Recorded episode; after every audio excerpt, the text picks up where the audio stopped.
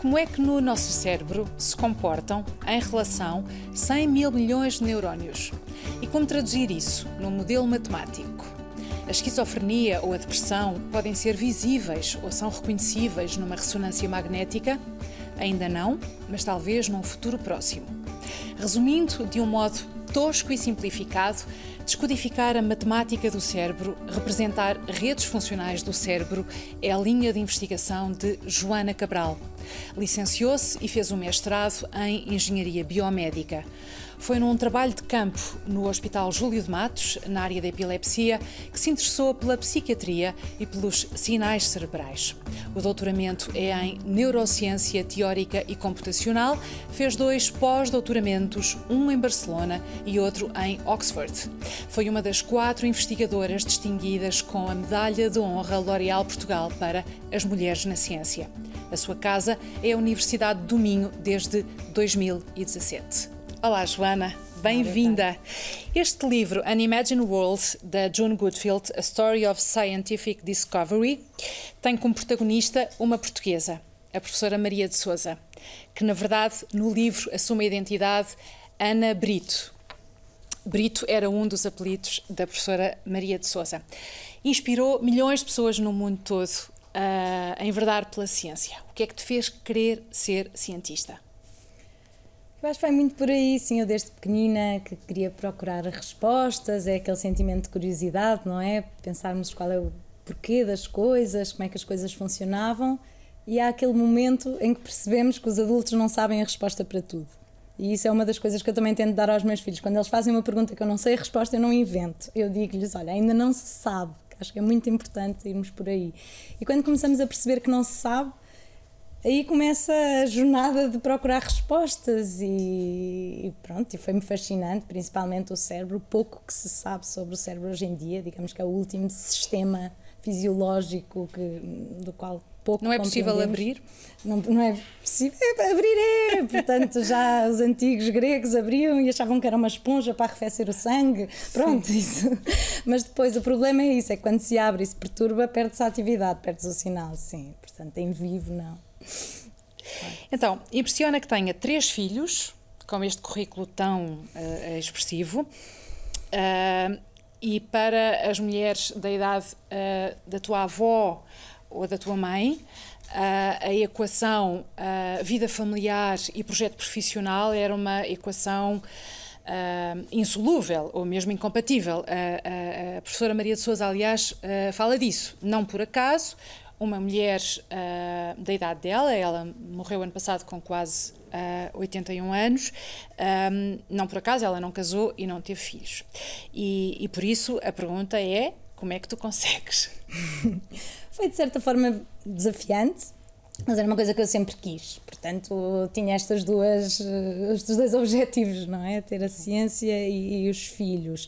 Uh, de alguma forma existem apoios e todos os orientadores, ou seja, eu já apanhei uma altura em que existe muita, muito apoio para as mulheres nesta situação. Os meus chefes sempre foram muito compreensivos, ambos eh, tanto o de Oxford como o de Barcelona, tinham mulheres doutoradas e filhos, o de Barcelona quatro filhos e tudo, e portanto sempre me apoiaram muito. Hoje em dia temos acesso à licença de maternidade, os prazos de muitas candidaturas, principalmente europeias, dão uma extensão há umas bolsas maiores europeias, dão um ano e meio por cada filho uh, de extensão, que é bastante bom, portanto já há um certo apoio. Depois, de certa forma, até me sinto privilegiada por ser mulher, porque em vários uh, projetos de investigação, como há este critério da igualdade de género, eles são obrigados a incluir mulheres para ter mais uh, probabilidades de, ter uma candidatura bem sucedida e isso faz com que haja já uma certa, uh, quase um empurrãozinho que ajuda as mulheres que querem e que tentam candidatar-se a isso. Por exemplo, houve um curso de verão que fiz no Japão, em Okinawa, também de neurociência computacional, e que uh, era difícil, e eu sabia de outros colegas meus que tinham tentado, e quando eu consegui, houve um bocadinho aquela boca conseguiste tocar as mulheres, porque eles têm cotas para raparigas. Portanto, andamos aqui um bocadinho nesta, nesta fase, Mas de facto, voltando atrás e pensando uhum. na, na, diferença em relação às nossas mães e avós, tanto a minha mãe, que era uma aluna brilhante, chegou a estar no quadro de honra, a receber o prémio de melhor aluna e depois acabou por não ir para a universidade. E a minha avó, igualmente, também ótima aluna mas depois chegou aquele tempo e pronto, teve cinco filhos e, e dedicou-se à família. o seu projeto de vida era, no fundo, a família? Era, Isso já não foi uma questão para ti? Sempre essa, ficou-lhes sempre isso entalado. E, e, para mim, não. Eh, os meus pais sempre apoiaram imenso eu estudar, uh, nunca houve assim uma, um critério, até pelo facto de eu ser mulher, sempre me deram muita liberdade por ser boa aluna.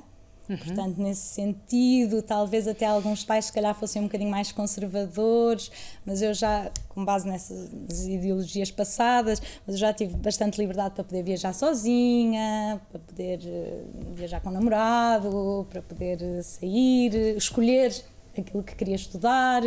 Até Escolher curso... é o verbo fundamental. É, ter, ter, e ter... é aquele que marca a diferença em relação à tua mãe e à tua avó, nomeadamente. Exatamente, sim. Ou seja, eu pude escolher qual era o curso que eu queria, quis engenharia biomédica, na altura estava a ver no Porto, só vim em Lisboa, vim sozinha para Lisboa aos 18 anos, portanto, haver toda essa liberdade que, que me permitiu seguir um bocadinho aquele instinto, não é? Porque uma pessoa nunca sabe o que é que vai ser, o que é que quer ser, mas vai escolhendo o que gosta, o que é que nos dá mais eh, gratificação. E tenho ido. Que outras escolhas pudeste fazer?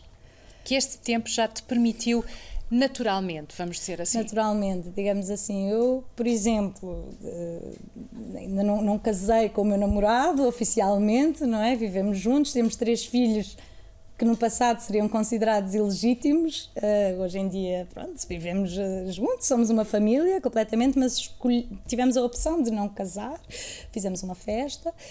Um, os nossos, não fiquei com o nome, do, com o apelido do meu marido, portanto mantenho Joana Cabral, mantenho a minha identidade. Uh, mas pronto, é tudo sempre uma liberdade. Também escolhi os períodos em que não quis ter filhos. Portanto, eu só tive filhos quando decidi aos 30 anos, depois de acabar o doutoramento, aí estava a sentir-me preparada. Como é que o 25 de Abril uh, mexeu com a tua vida? Tu nasceste em 84, não é? Uh, portanto, exatamente 10 anos depois uh, da Revolução, muito estava já consolidado.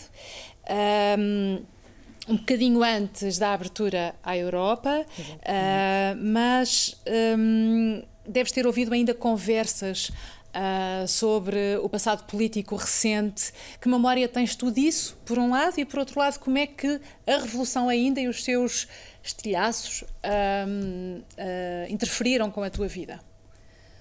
Portanto, eu sempre, para mim, a Revolução do 25 de Abril, apesar de ser chamada uma revolução, como foi uma revolução pacífica, sempre foi uma coisa muito inspiradora, não é? Uh, ouvirmos as histórias de que Portugal melhorou. melhorou ai, Melhorou? Ou abriram-se mais condições, principalmente para as mulheres. Portanto, a minha mãe fala muito disso, do passado, de ter sido mandada para casa porque estava de calças, que foi para a escola de calças e na altura era proibido ir para a escola de calças. Era aquelas coisas que eu ouvia em pequenina dessas histórias, não é? Uh, de como é que as coisas corriam. Uh, mas para ser sincera, os meus pais nunca falaram muito sobre isso em casa e eu acho que eh, com os meus, as pessoas da minha idade já vivemos nesse pós, no qual já, já damos como um dado adquirido a liberdade, já damos. Uh, às vezes ouvimos muito falar, ah, antigamente não se podia dizer o que se queria, antigamente as pessoas se dissessem mal do, do presidente podiam ir presas, hoje em dia nós sabemos que isso não, que é um, um bem adquirido o meu pai sempre me mostrou isso, que nós temos liberdade, sempre foi um valor muito importante na nossa, e a verdade também, na nossa educação, mas... Eh, Quando é que ganhaste consciência política? Quando é que eu ganhei consciência política? Quando comecei a perceber, pronto, quando fui para a universidade, o ensino público, acesso a toda a gente. Fizeste sempre escola pública uh, ou já fizeste... Não, eu não sou francês e mudei para o ensino público no, no décimo ano. Uh, e aí fiz o décimo ano uh, numa escola uhum. pública e realmente não, não notei diferença em termos de, até acho que é melhor os, os, meus filhos estão na escola pública e faço mesmo questão disso porquê? Uh, Porquê é que fazes questão que eles estejam na escola pública? Olha, porque uh, gosto que eles tenham contacto com todo o tipo de pessoas. Acho uhum. que isso aí é mesmo importante, acho que foi isso que me abriu muito os olhos também quando fui uh, para uma escola pública, mesmo na universidade, ver, ver que há pessoas que vêm de todos os meios com interesses iguais aos nossos. Depois conheci casos ainda mais especiais. O meu orientador de doutoramento em Barcelona, que era um argentino que ficou órfão de pais aos 12 eh, anos e depois andou a lutar na guerra e tudo e conseguiu um um, passaporte para entrar na Europa. E, e, há assim histórias muito inspiradoras de pessoas que, que realmente. De superação, no fundo. Eh, que vêm de meios uh, totalmente humildes e conseguem ser pessoas incríveis. E, portanto, eu gosto disso da, da parte. Pronto, no fundo, da igualdade, digamos assim. Acho que a escola pública promove muito a parte da igualdade. Mas também não quero estar a defender, acho que há, há lados bons e maus. Uhum. Sentiste que estiveste numa redoma, de certa maneira? Também sempre, não é? Sempre assistimos a, a tudo ao longo da, do nosso crescimento. Eu nunca pensei assim muito sobre isso. um, mas penso que sim, penso que nos abre os olhos uh, irmos pelo mundo. Acho que quando abri mais os olhos foi um estágio que fiz depois do curso na Índia e aí sim uma pessoa vê o que é que existe no mundo e de sofrimento e de tudo e que nos ganha uma consciência do privilegiados que somos e do acesso que temos. Portanto, mesmo isso, de poder ter tirado um curso, de poder estar onde estou, depende também muito do sítio, não só da altura em que nasci, mas também do sítio onde sítio nasci. de onde se parte. Exatamente, do sítio de onde se parte. Uh, tu viveste em, em, em vários países, uh, já disse na entrada que fizeste dois pós-docs, um em Barcelona e o outro em, em Oxford. Um, o, o, que é que foi mais impactante nestes períodos fora e como é que foi o contraste com o Portugal que tu tinhas deixado para trás?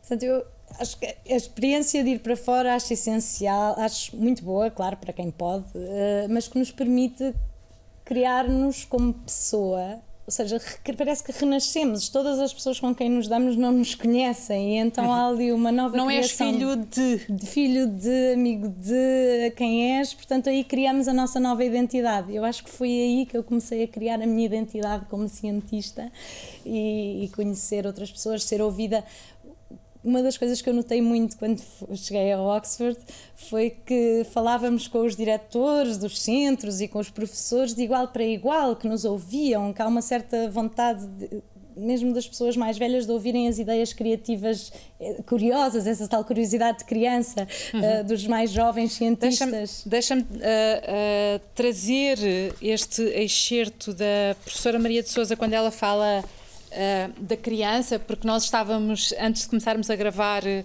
a trocar impressões sobre isso. Portanto, neste, neste livro que se chama Meu Dito, Meu Escrito, uh, um monólogo da caneta da, da, da, da professora Maria de Souza, ela fala da frescura da pergunta, do fascínio da criança para o avanço do saber. E diz assim: ora, o mais importante na construção de um cientista é não deixar de ouvir a criança dentro de si. Isto é muito profundo. É, é? é incrível. É, e, e diz muita coisa, porque é preciso, às vezes, mesmo a ciência que não devia ser dogmática, há uns certos dogmas em todos os campos, porque foi uma pessoa muito importante que disse aquilo e então não se pode questionar.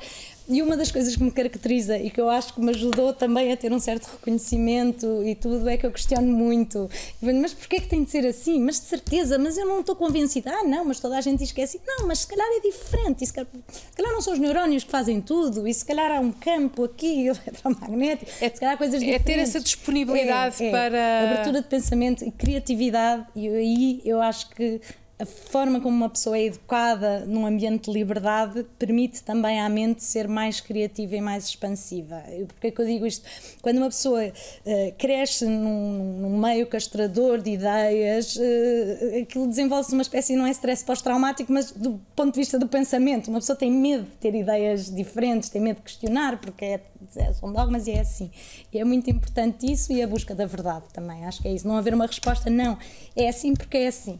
Não, tudo é questionável. Eu gosto desse. Parti por aí. Mas estavas a falar da tua experiência no exterior um, e dessa coisa tão incrível de em Oxford uh, os professores, os mentores, de facto quererem ouvir, é.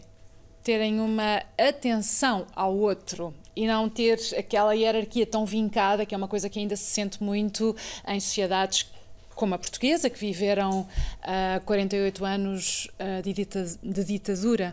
Uh, queres elaborar um pouco mais sobre isso, sobre esse tempo Sim. fora e as tuas aprendizagens fora? Obviamente cá de tudo, e mesmo lá fora encontrei pessoas que me dizem que não têm noção do que estou a dizer, ou que achas que isso é que vai explicar as coisas. Já, já ouvi pessoas di diretamente a dizer-me que eu não vou conseguir provar uma determinada coisa, mas eu acho que isso ainda me dá mais vontade de. Uh, é quase como espicaçar-me quando dizem não, não vais conseguir. E, mas lá fora, realmente. Mas aqui também tive uns professores muito inspiradores, vou, vou ser uhum. sincera, tive muitos professores muito bons e que gostam e quando sentem que um aluno ou uma pessoa tem uma, essa curiosidade e essa, essa busca de, de, de criatividade, uh, valoriza, isso é valorizado. Mas lá fora gostei especialmente porque achei que podiam uh, ser críticos ou haver essa quase uma atitude de eu é que sei, quem és tu para vir aqui questionar. E, mas há cada vez mais este culto de questionar tudo, eu acho, na ciência, que é engraçado. Bem, o teu foco enquanto investigadora tem que ver com a vida mental, sobretudo, uh, mas a partir de um ângulo matemático. Sim. E eu queria perguntar se nós somos, sobretudo, um bicho de emoções, e estou a dizer bicho, sublinhando bicho, que tem medo, que procura sobreviver, reproduzir-se, e se isso tem uma expressão uh, uh, química, biológica, uh, sim, sim, sim, reconhecível numa coisa como uma ressonância magnética.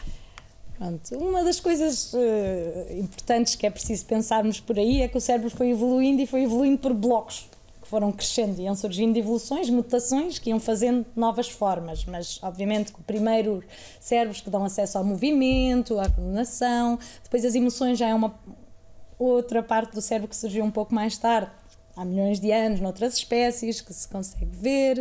Uh, a parte que distingue os humanos em relação aos outros animais é principalmente aqui toda esta expansão do córtex frontal, que é onde se processa tudo quando estamos a, a fazer exercícios de, de, elevado processo cognitivo, digamos assim, nem que seja a fazer umas contas, vê-se que há uma ativação nesta parte do cérebro que realmente é única aos humanos, mas todo o resto nós continuamos a ter o que constitui o cérebro de uma cobra. Há uma cobra dentro de nós, não é? Uh, portanto, fomos evoluindo e, e, eu acho que essa, essa perspectiva é bonita de compreender por aí. Realmente é importante ir compreendendo o cérebro aos poucos. Há quem diga antes de compreendermos o humano, temos de compreender como é que funciona o cérebro da Lula, uh, mas uh, pronto, indo por aí. Depois, as doenças psiquiátricas, no fundo, o que nos mostra é que pode haver uma falha não é, nesse sistema. Portanto, são vários subsistemas que estão todos a interagir entre si, que de certa forma depois a integração de todos esses sistemas gera a consciência, mas que de facto, quando há um dos subsistemas que falha, de facto, a libertação de neurotransmissores, os, ou as ligações entre os neurónios não estão boas, ou a acumulação de determinadas partículas, eh, faz com que haja uma disfunção, ou seja, a pessoa não. Antigamente achava-se que as pessoas eram malucas, hoje em dia não. Tem, tem uma doença psiquiátrica, que é uma doença que, apesar mas de nós não termos a, existir, a cura. Mas continua a existir muito o estigma do maluco. É, e há bastantes movimentos a tentar Uh, avançar contra isso, pronto, é, é, chamar é uma doença, é uma doença que atualmente ainda não conseguimos totalmente curar, mas algumas sim, já há bastantes que se consegue revelar a pessoa que está lá, se conseguirmos tirar, tirar essa, essa doença. Depois, obviamente, que há efeitos também das experiências de vida e de tudo, e de como é que o próprio cérebro se desenvolve, que, que permite dar a isso, mas eu acredito que no futuro, à medida que formos compreendendo melhor uh, estes mecanismos, não é? Das diferentes doenças, o que é que falha, o que é que não falha, podermos pensar e desenvolver métodos mais eficazes, drogas, uh, estimulações cerebrais, terapias naturais, meditações, portanto, sou aberta a, a tudo, digamos assim, mas uh, acredito que também, pronto, precisamos de perceber melhor o, o, o que é que acontece. Uh, em relação a. Sim, mas pronto. Sim, tu, tu disseste que és aberta a tudo e eu, bom, agora já partiria para aí, porque uma das oposições a que temos assistido, sobretudo no último ano, tem a ver justamente com um, uma corrente mais naturalista Uh, que muitas vezes se confunde com o negacionismo, e do outro lado, com a verificação sólida uh, da doença uhum. e uma intervenção médica uh, que tem na sua base a ciência. E eu, para terminar, gostava de perguntar se este que é o momento mais agudo, mais urgente, mais necessário para para ser cientista, o que é que está a emergir para ti enquanto cientista deste último ano que estamos todos a, a viver? Em que é que tu pensas? Mudou algo em relação a um ano atrás, quando nós começámos uh, para mim, confinados em casa? mudou muita coisa e também para toda a gente, mas eu em particular, como mudei para viver no campo e criei o meu escritório isolada, deixei de ir a conferências e tudo, portanto, de facto comecei a ver as coisas de uma perspectiva mais isolada, que há isto, uhum. uh, tentar deixar fluir o pensamento uh, para territórios que talvez ainda não tenham, tenham sido bem explorados uh, e, e, realmente percebo, acredito que. Um, não quero ir por aí, mas eu, eu acho que estou no, no caminho para encontrar uh, soluções e para propor uh, nove. desculpe, estou aqui. É que não quero dizer certas coisas, porque também não quero parecer exagerado, mas não sei se. Um... Diz de uma maneira simples e breve. Infelizmente tenho de pedir claro, brevidade. Claro, claro, Mas é interessante isso que tu disseste, é... no fundo, de precisares de um recuo e disso ser também fértil. É, exatamente. Pronto. E, e depois, do ponto de vista das pessoas, do, agora fala-se que as pessoas de facto estão a passar, vai, pode haver uma grande crise de saúde mental nos próximos anos depois deste confinamento, que tal como uhum. acontece a seguir às guerras e isso. Portanto, isto não é a primeira vez que uma coisa assim acontece, mas de facto acho que se vai dar mais importância à saúde mental das pessoas. Portanto, acho que o próximo passo e talvez até o próximo século, digamos assim, vai haver cada vez mais consciência sobre quais são as formas de realmente alcançarmos melhor bem-estar. E eu até sou uma pessoa que gosto, eu tenho uma afiliação com o Centro para a Música no Cérebro, uh, uhum. em Horus, na Dinamarca, e colaboro muito com psicólogos, músicos que pensam em terapias alternativas e penso coisas como a música, a leitura, a poesia podem também ajudar a aliviar este stress uh, que as pessoas estão a viver sem ser necessariamente pronto, com recurso a medicamentos e formas artificiais. Joana Cabral, muito obrigada. obrigada. Que bom conhecer-te. obrigada. Ah, isto agora no fim.